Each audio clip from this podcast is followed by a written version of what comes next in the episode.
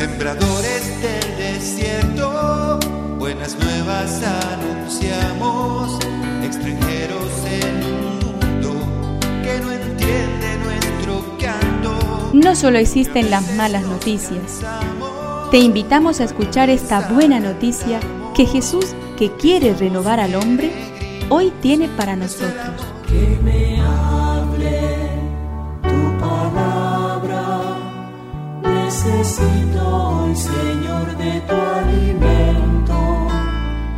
Hoy en todo el mundo se escuchará esta palabra. Juan 12 del 1 al 11. Seis días antes de la Pascua Jesús volvió a Betania donde estaba Lázaro, al que había resucitado. Allí le prepararon una cena. Marta servía y Lázaro era uno de los comensales. María, tomando una libra de perfume de nardo puro, de mucho precio, ungió con él los pies de Jesús y los secó con sus cabellos. La casa se impregnó con la fragancia de ese perfume. Judas Iscariote, uno de los discípulos, el que lo iba a entregar, dijo, ¿Por qué no se vendió este perfume en trescientos denarios para dárselo a los pobres? Dijo esto no porque se interesara por los pobres, sino porque era ladrón, y como estaba encargado de la bolsa común robaba lo que se ponía en ella. Jesús le respondió, Déjala, ella tenía reservado este perfume para el día de mi sepultura.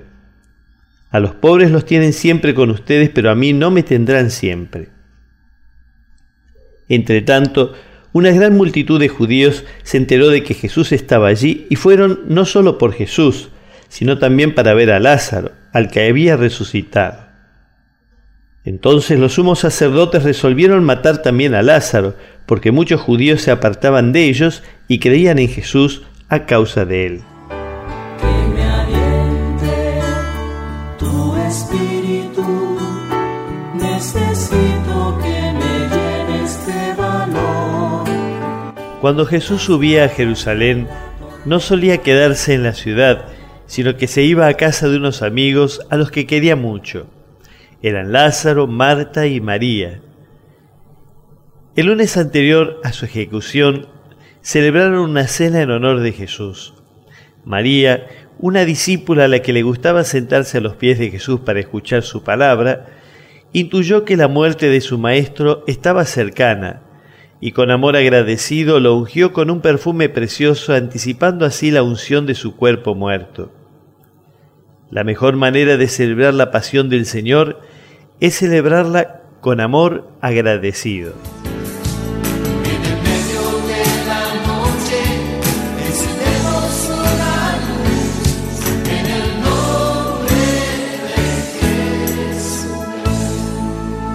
Es una contribución de la parroquia catedral para este tiempo en que Dios quiere renovar a su pueblo.